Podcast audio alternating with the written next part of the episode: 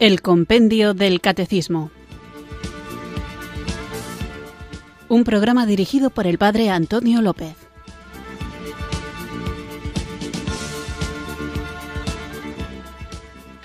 Muy buenas tardes, queridos oyentes de Radio María. Recibido un cariñoso saludo desde Irurzun, en Navarra, quienes sintonizáis una tarde más esta radio que cambia vidas, esta emisora de la Virgen, Radio María, para escuchar el programa El Compendio del Catecismo, nuestro espacio diario de formación católica en el que tratamos de conocer la fe que queremos vivir, compartir y queremos también, cuando toca, y toca muy a menudo, estar preparados para defender como estamos tratando un tema esencial en nuestra fe cristiana, en nuestra fe católica, que es la Eucaristía, no me entretengo mucho en este saludo inicial, sino que comienzo como cada día porque lo necesitamos indispensablemente invocando el don del Espíritu Santo. Ven Espíritu. Ven Espíritu, ven Espíritu.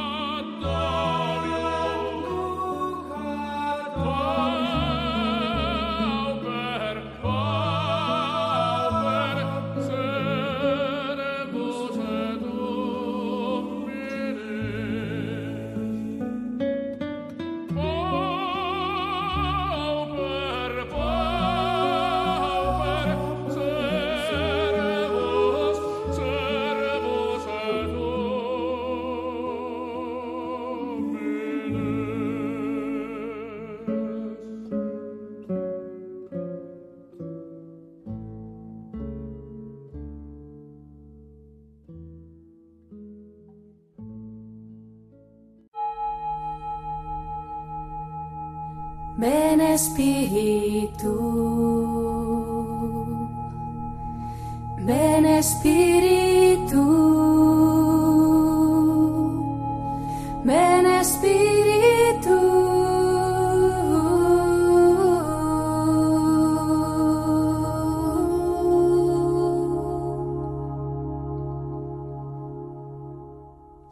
Hemos invocado al Espíritu Santo con este precioso canto eucarístico, Panis Angelicus, cuya traducción no vuelvo a repetir porque no hace muchos días ya la traduje para que supiéramos lo que decimos, un texto muy bonito y una melodía preciosa, interpretado, curiosamente, por Luciano Pavarotti, que quizá no resulte tan raro que un cantante lírico interprete una canción religiosa como el Panis Angelicus acompañado de Sting, el famoso cantante británico que fue miembro del grupo The Police y que luego fue en solitario y me parece curiosa esta versión porque vemos como la tradición todavía sigue actual, es decir, se pueden hacer cosas hermosas también hoy sin olvidar el pasado. Me parece una fusión muy creativa este himno eucarístico, Panis Angelicus, con una melodía clásica interpretada por un autor identificable con la ópera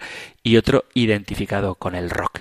Todo sea para gloria de Dios. Continuamos pues con nuestro programa hablando de la Eucaristía y después de haber desarrollado cuáles son los elementos esenciales y necesarios para celebrar la Eucaristía, el pan de trigo y el vino de vid, continuamos con la siguiente pregunta del compendio del catecismo que encontráis en el catecismo mayor en los puntos 1362 al 1367. Nosotros escuchamos ahora la pregunta 280 del compendio del catecismo. Número 280. ¿En qué sentido la Eucaristía es memorial del sacrificio de Cristo?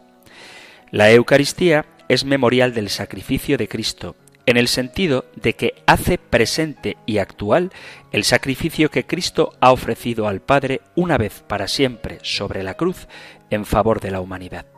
El carácter sacrificial de la Eucaristía se manifiesta en las mismas palabras de la institución. Esto es mi cuerpo que se entrega por vosotros, y este es el cáliz de la nueva alianza en mi sangre que se derrama por vosotros. El sacrificio de la cruz y el sacrificio de la Eucaristía son un único sacrificio. Son idénticas la víctima y el oferente, y sólo es distinto el modo de ofrecerse. De manera cruenta en la cruz, incruenta en la Eucaristía.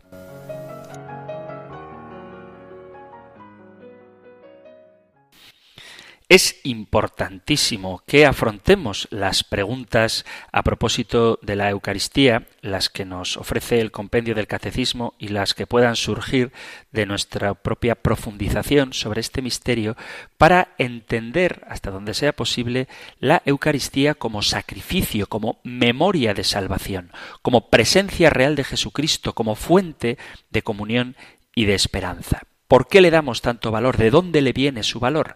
Ya desde los inicios del cristianismo, la última cena es el evento asociado directamente con la persona de Jesús y su misterio pascual. Esa cena, ya desde el momento en el cual Jesús la celebró con sus discípulos, tuvo un significado especial para ellos anticipaba el sacrificio de Cristo en la cruz, de tal modo que era imposible olvidar la orden de Jesús en aquella cena. Haced esto en memoria mía.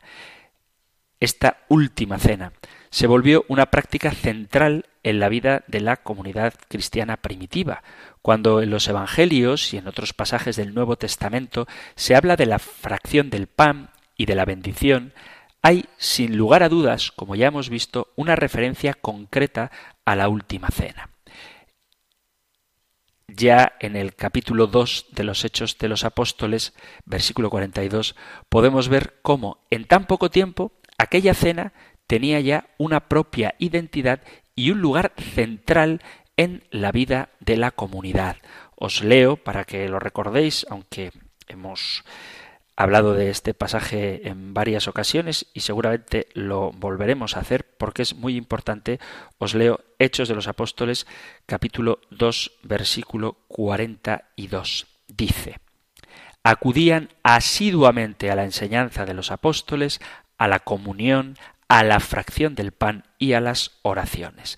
Después, en otro pasaje que hay que tener también siempre como referencia para hablar de la Eucaristía, primera carta a Corintios capítulo 11 versículo 23, vemos a San Pablo corrigiendo a las comunidades que él ha fundado para que no adulteren el significado auténtico de la fracción del pan.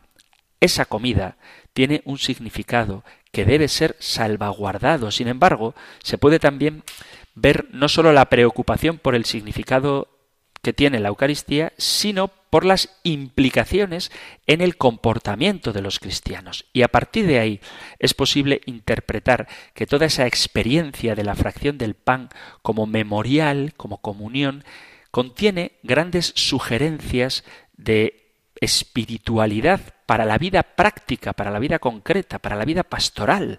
La centralidad de la Eucaristía en la vida del cristiano hace que nos preguntemos si realmente hemos comprendido el valor que tiene la Eucaristía. En la práctica resulta evidente que ni la comunidad, ni muchas veces quienes la presidimos, parece que nos hemos dado cuenta del verdadero valor que tiene. Es por eso que hay una necesidad de investigar desde la Biblia los elementos que nos permitan comprender mejor lo que es este sacramento y a partir de lo que conocemos hacerlo vida, que en el fondo es de lo que se trata, no solo de saber cosas, sino de vivirlas. Por eso vamos a tratar de entender mejor la Eucaristía como un espacio donde acontece realmente la presencia de Cristo que salva, que se entrega como alimento, pero que también se queda como compañía segura que nos sostiene en el itinerario de esta vida. La comunión de la Iglesia se nutre con el pan de la palabra de Dios y con el pan del cuerpo de Cristo. La Eucaristía participación de todos en el mismo pan de vida y en el mismo cáliz de salvación nos hace miembros del cuerpo de Cristo.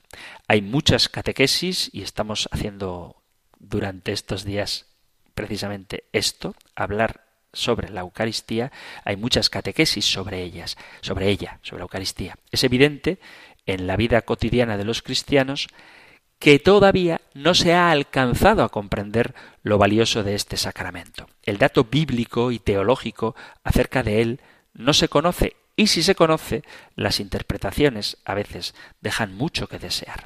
Este vacío en la conciencia de quienes somos cristianos, de quienes somos católicos, explica la indiferencia, la apatía, la falta de compromiso y la falta de testimonio acerca del sacramento de la Eucaristía en las comunidades. A veces parece que ir a misa es una obligación que nos imponen a los católicos y que ojalá nos quitaran este carga de encima, cuando en realidad es nuestra fuerza, es nuestra vida, es Cristo mismo. Y es verdad, hay que reconocerlo, que no es posible explicar este misterio. Pero acercarse a la palabra de Dios y a la teología de este sacramento es esencial para comprender su verdadero valor y su significado.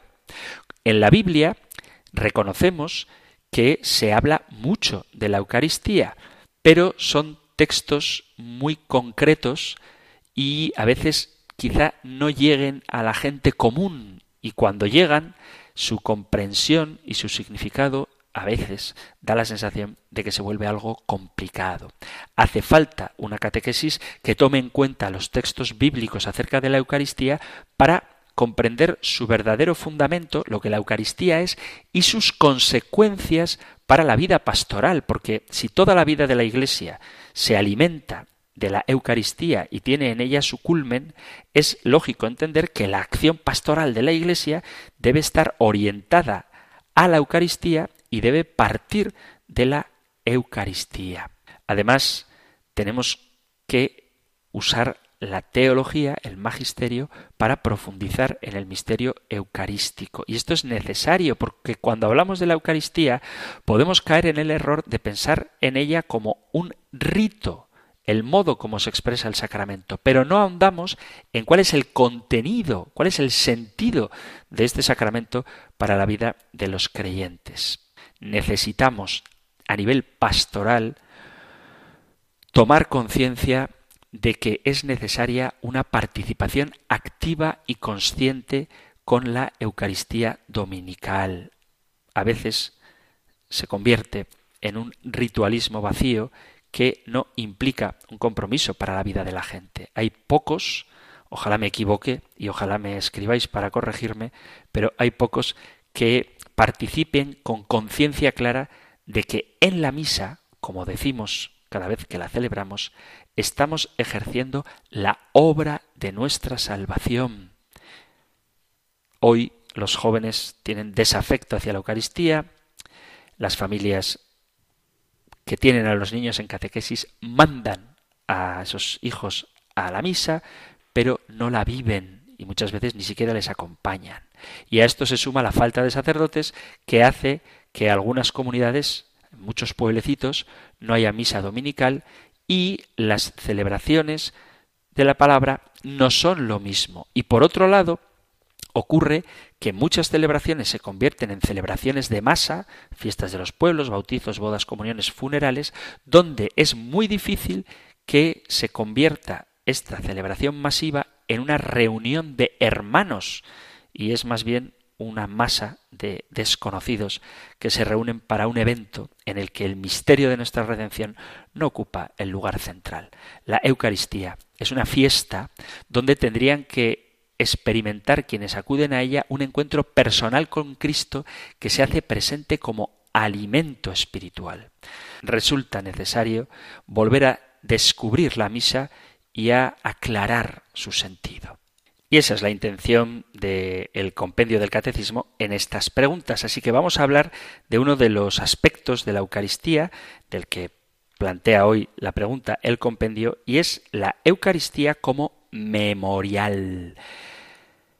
Uno de los nombres que recibe la Eucaristía es memorial y atendiendo al rico significado de este término en el Antiguo Testamento, es importante considerar qué significa que la Eucaristía es un memorial. En la Sagrada Escritura y en la tradición de la Iglesia se encuentran una multitud de imágenes y figuras que la teología sacramental asocia con el misterio de la Eucaristía. Desde aquí vamos a profundizar en aquellas que se relacionan con la Eucaristía y que evidentemente subrayan el aspecto de este tema que queremos hablar, la Eucaristía como memorial de salvación del sacrificio de Cristo y de su presencia real. En la Sagrada Escritura, la palabra memorial, en la, en la Biblia en griego, se dice anamnesis y es un término que aparece cinco veces.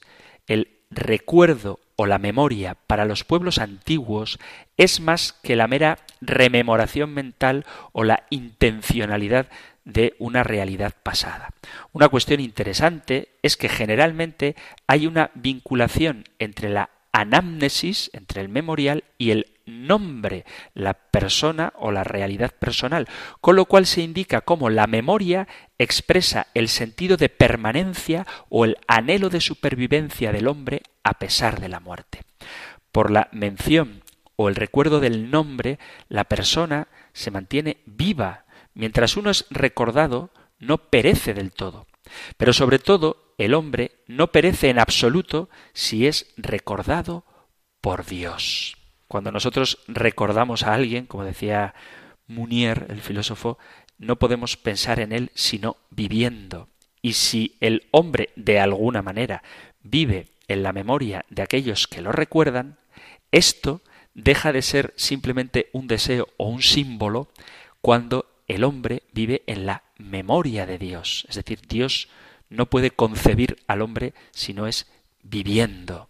Dice, por ejemplo, el profeta Isaías en el capítulo 56, versículo 5, Yo he de darles en mi casa y en mis muros monumento y nombre mejor que hijos e hijas, nombre eterno les daré que no será borrado. En la mentalidad de la Biblia, el recuerdo es en cierto modo un medio de inmortalidad. Dice el Salmo 112, leo versículo 5 y 6, Feliz el hombre que se apiada y presta y arregla rectamente sus asuntos.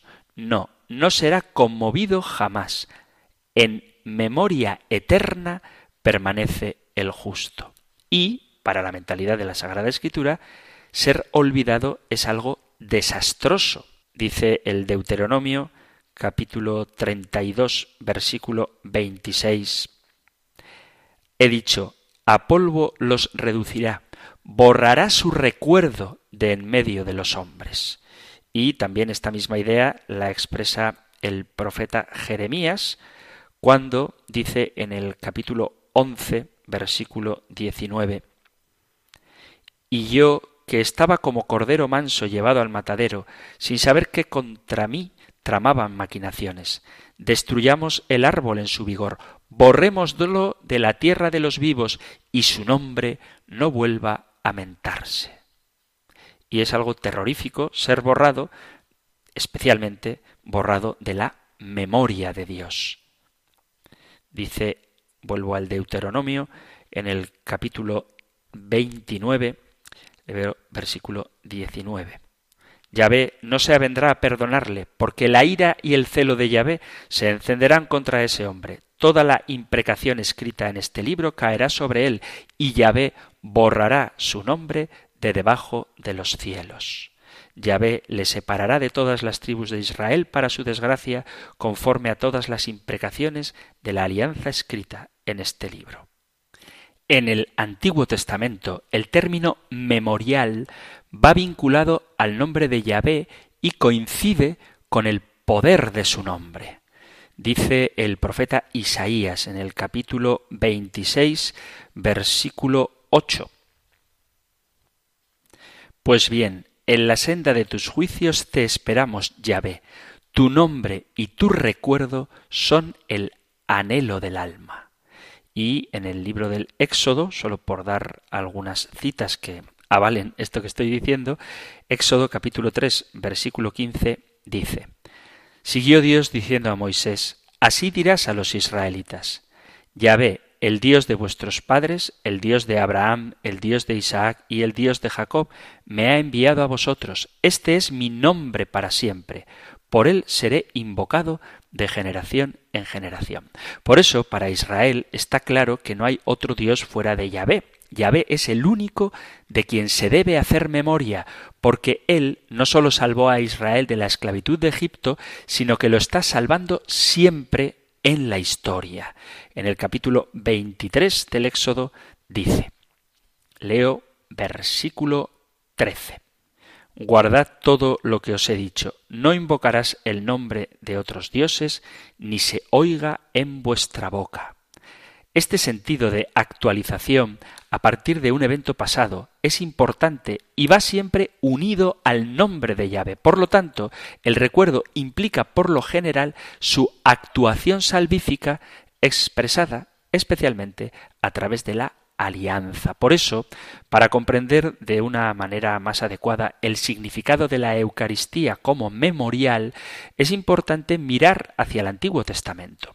La palabra en griego, vuelvo a repetiros, a recordaros, es anamnesis, que aparece cinco veces en el Antiguo Testamento y se utiliza siempre para hablar del acto de hacer presente, no solamente recordar, sino presencializar, hacer presente un evento pasado, especialmente la alianza y la salvación que viene de Dios para el pueblo de Israel en la realidad actual, pero con sus mismos efectos y consecuencias. No se trata de una pura rememoración, recuerdo de un hecho pasado, de un simple mirar al pasado, sino de un acontecimiento que afecta a la vida de quien hace memoria de una manera efectiva. Por eso no hay que poner en oposición el hecho de celebrar la Eucaristía en memoria de Jesús y la actitud del creyente que por medio de la Santa Cena desea vincularse con el acto redentor para su salvación y la salvación de sus hermanos. Como conmemoración de este acto, la Eucaristía traduce algo muy distinto que un recuerdo de Jesús que alimentaría una piadosa melancolía en sus antiguos seguidores, sino que afirma la realidad permanente de la redención, de una Pascua ofrecida siempre a todos aquellos que creen. La palabra memorial tiene un gran significado para comprender la Eucaristía y su valor depende de que el recuerdo tiene una importancia capital para la vida. Es un algo que vincula a cada uno con sus raíces. En los textos bíblicos, el acordarse tiene un profundo significado teológico relacionado con el tema de la salvación por parte de Dios, como dice el cántico de Zacarías del capítulo primero de San Lucas, versículo 54. Dice, recordando su santa alianza y el juramento que juró a nuestro padre Abraham y su descendencia por siempre. Se trata de una palabra llena de sentido con respecto a la actualización salvífica de Dios. Desde la perspectiva de la lectura actual, el recuerdo hace referencia al contenido de un acontecimiento pasado. En la perspectiva bíblica, la memoria no tiene este mismo significado.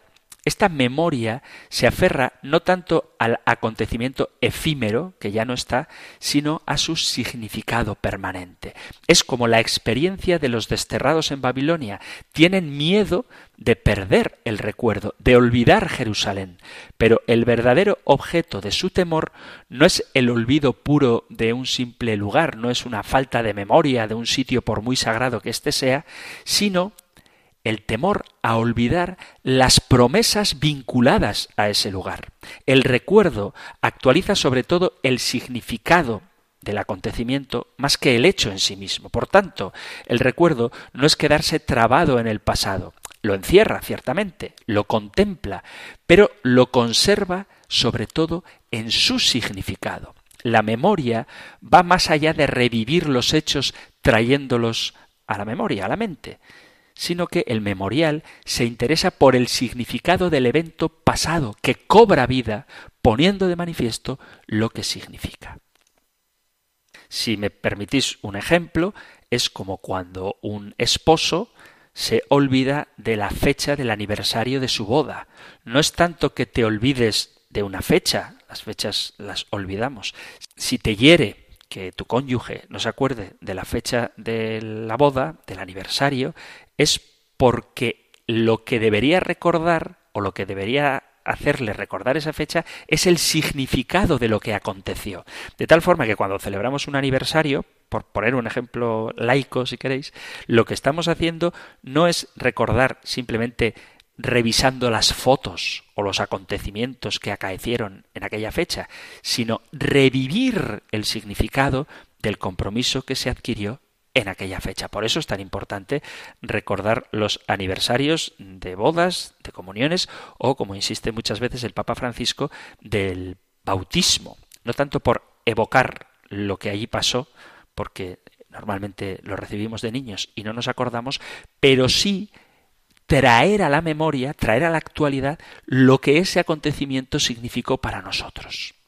En el Nuevo Testamento, esta palabra anamnesis aparece solamente cuatro veces. Una en la carta a los Hebreos, capítulo 10, versículo 3, dice, ¿no habrían cesado de ofrecerlos al no tener ya conciencia de pecado los que ofrecen este culto una vez purificado? Al contrario, con ellos se renueva cada año el recuerdo anamnesis de los pecados. Es una referencia concreta al Antiguo Testamento. Y las otras tres veces, esta palabra anamnesis aparece relacionada con la Eucaristía y corresponden al mandato de Jesús en la última cena. Haced esto en memoria mía. Y dos veces que dice San Pablo en la primera carta a los Corintios en el capítulo 11 versículos 24 y 25. Es verdad que Marcos y Mateo mencionan el mismo relato que Lucas, pero no incluyen estas palabras que hace referencia al mandato de la anamnesis. Con esta observación es posible interpretar el carácter del memorial que la Eucaristía tiene para la tradición cristiana. Los primeros cristianos de Jerusalén y de Antioquía celebraban en su liturgia la memoria de la cena. es bastante positivo poder constatar que menos de diez años después de la muerte de Jesús, estaba ya fijado el memorial de la última cena en la forma que ha llegado hasta nosotros desde hace ya más de dos mil años. Habiendo hablado de que hacer memoria corresponde a la actualización del significado de los efectos y de los frutos en el ahora de un evento acontecido en el pasado, vamos a ver qué hace memoria la Eucaristía cómo actualiza y qué es lo que actualiza. Solamente así podemos entender el profundo significado de la expresión de la Sagrada Escritura que podría parecer un poco radical si no entendemos lo que significa la memoria para el pueblo de Israel cuando dice si me olvido de ti, Jerusalén, que se me paralice la mano derecha, que se me pegue la lengua al paladar. Salmo 137. ¿Por qué es tan importante recordar Jerusalén? Pues porque el recuerdo no es simplemente un acto de la memoria en el sentido de evocar con el anhelo un evento pasado, sino sobre todo traer aquí, ahora, al presente, el acontecimiento que preferimos perder la mano derecha y que se nos pegue la lengua al paladar antes que olvidarlo. Pero antes de responder a la pregunta de cómo se hace memoria la Eucaristía, cómo se actualiza, Hagamos una pequeña pausa musical.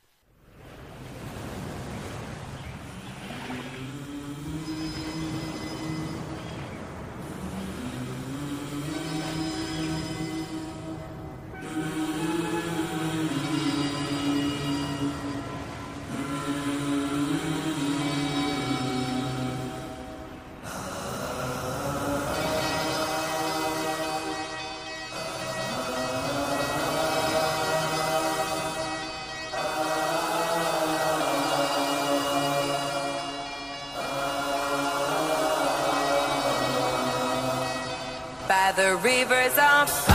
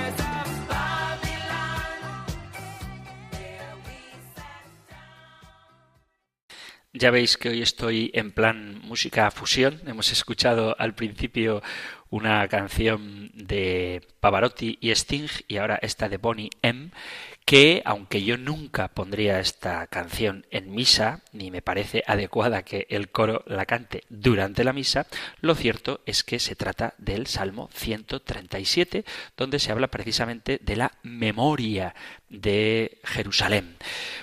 ¿Por qué pongo esta canción? Porque estamos hablando del el sacramento de la Eucaristía como memorial. La pregunta 280. ¿En qué sentido la Eucaristía es memorial del sacrificio de Cristo? Y estamos incidiendo mucho en que para la cultura de la Biblia, para la cultura del Antiguo Testamento y también del Nuevo, de la que es heredero, la memoria no es simplemente recordar algo, sino que es actualizar el evento salvífico. Estás en Radio María escuchando el compendio del catecismo y continuamos pues con este tema tan importante de la memoria, del memorial. Y dejaba abierta la pregunta sobre cómo la Eucaristía se convierte en memorial. ¿En qué sentido la Eucaristía es esto? Memorial. ¿Qué es lo que se actualiza en ella y cómo lo actualiza? Para comprender este tema es esencial atender a un término que es fundamental para la teología, pero en especial para la Eucaristía, y es cómo se pasó del término misterio al término sacramento. Hablábamos de ello cuando iniciábamos nuestro apartado sobre los sacramentos en general y veíamos cómo el término misterio fue traducido por el término sacramento. El término mysterium aparece con bastante frecuencia en las cartas de San Pablo y al traducir esta palabra misterio, que San Pablo utiliza 28 veces, se tradujo al latín con el término sacramentum. Puede parecer una cuestión de pura erudición, pero es de mucho interés que en general el término misterio es un hecho actual, no algo meramente pretérito, sino un dinamismo que implica al hombre hasta lo más íntimo de su ser. Y refiere siempre cuando lo utiliza San Pablo, al misterio de la cruz de Cristo y al designio salvífico de Dios que se revela en ella. Este es el misterio de Dios por antonomasia. Y este es el significado esencial del término que San Jerónimo utilizó al traducir al latín con la palabra sacramento. Ahora bien, cuando se define el término sacramento, evoca la eficacia de la obra salvífica de Cristo en la vida de las personas. Por tanto, el término misterio contiene desde el punto de vista teológico una indicación contundente acerca de aquello que la causa y se refiere con toda claridad al sacrificio de Cristo. Es decir, que si el término misterio apunta a la voluntad salvífica del Padre llevada a cabo en Jesucristo, el sacramento lo hace presente eficazmente en la historia de los seres humanos de todos los tiempos. No se trata aquí ahora, ya lo hice en su momento, de exponer la historia de los términos y su relación, pero es bueno recordar que con respecto al significado de la palabra misterio, prevalece el sentido de lo que no se puede hablar no porque no se quiera, no porque sea tabú, sino porque se trata de algo que hace cerrar los labios, nos hace callar, porque sobrepasa el entendimiento en sí mismo y subraya ese aspecto de admiración, de asombro, de contemplación delante de algo que pertenece a lo más íntimo de alguien, que en este caso es Dios. Siempre estará conectado con algo que se revela y desde esta perspectiva el misterio puede ser descrito como la intimidad de lo divino que se manifiesta al mundo particularmente en el acontecimiento de la cruz. Para hablar de la Eucaristía como memorial de salvación, es necesario entrar en sintonía con el significado del término misterio en la teología de San Pablo, quien a través de sus cartas va dejando claro el significado de este término. Es de la teología de San Pablo de donde procede el principal aporte para la teología en general de este término, así como su lugar en la teología sacramental y en la teología cristiana en general. En las cartas de San Pablo, el término misterio refiere siempre al acontecimiento salvífico, no sólo llevado a cabo por Cristo, o sea, no sólo a lo que Cristo hizo, sino a Cristo mismo, a su persona. Entonces no se refiere a algo que Él realiza, sino a su persona total. De esta manera, Él es el contenido del misterio, es decir, en quien acontece la voluntad salvífica del Padre por medio del Espíritu Santo. En la perspectiva teológica de San Pablo, el misterio es único y San Pablo lo propone como el proyecto salvífico que Dios tiene sobre la humanidad. El misterio no es propiamente Dios en sí mismo, sino la decisión que Dios toma para salvar de manera definitiva al ser humano y pertenece al ámbito exclusivo de la fe, porque como dice San Pablo en la carta a los Efesios, capítulo 3, versículo 19, supera todo conocimiento. Pablo, por medio del misterio, se está refiriendo de manera inmediata a Cristo y a través suyo a la Iglesia y al hombre.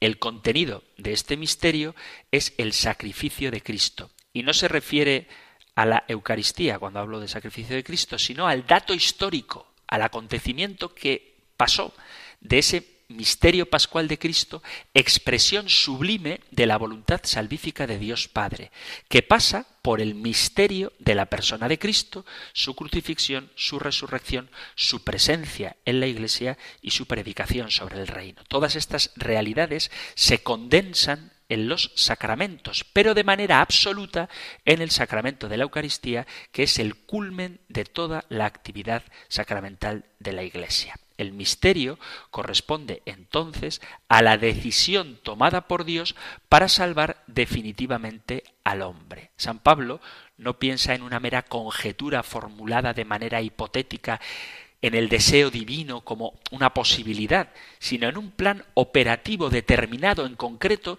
que toma cuerpo y existencia histórica en la encarnación del Hijo de Jesucristo y que se prolonga en el tiempo a través del cuerpo místico de Cristo, que es la Iglesia.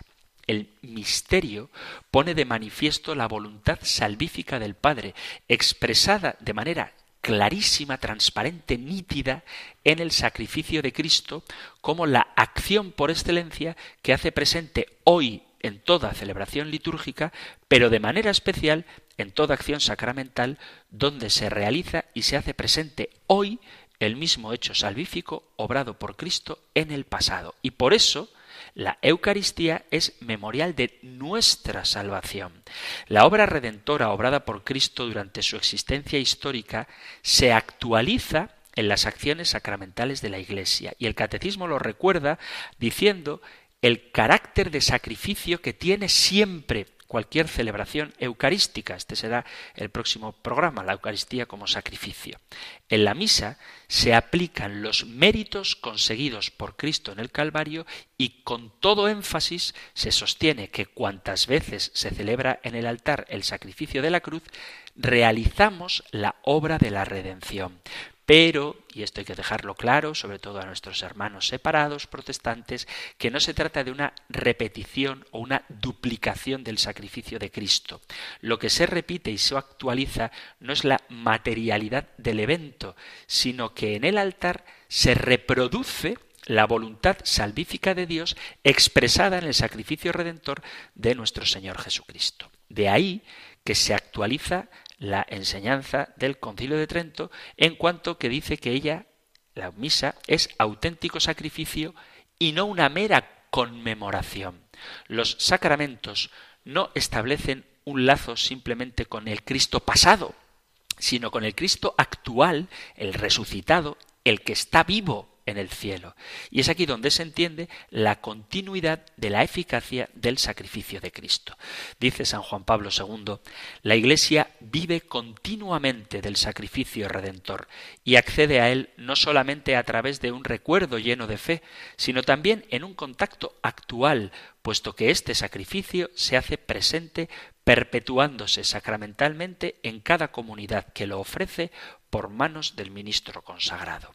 De este modo, la Eucaristía aplica a los hombres de hoy la reconciliación obtenida por Cristo una vez y por todas para la humanidad de todos los tiempos. En efecto, el sacrificio de Cristo y el sacrificio de la Eucaristía son pues un único sacrificio.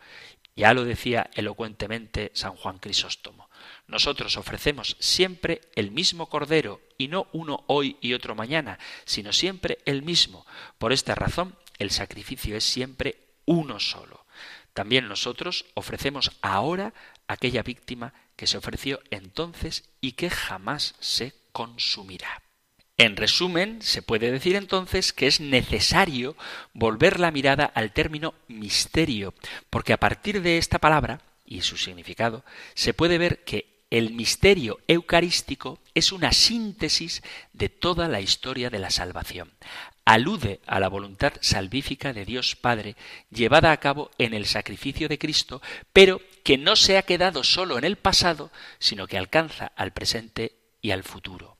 El sacramento es un signo que recuerda lo que ha pasado, la pasión de Cristo, que demuestra lo que ocurre en el hombre, la gracia que recibe como don merecido por la pasión de Cristo y que prefigura la gloria futura que el hombre habrá de recibir de la gracia en un momento dado, sino que por la misma razón de su causalidad sacramental actualiza el pasado en el presente y proyecta el presente hacia el futuro escatológico.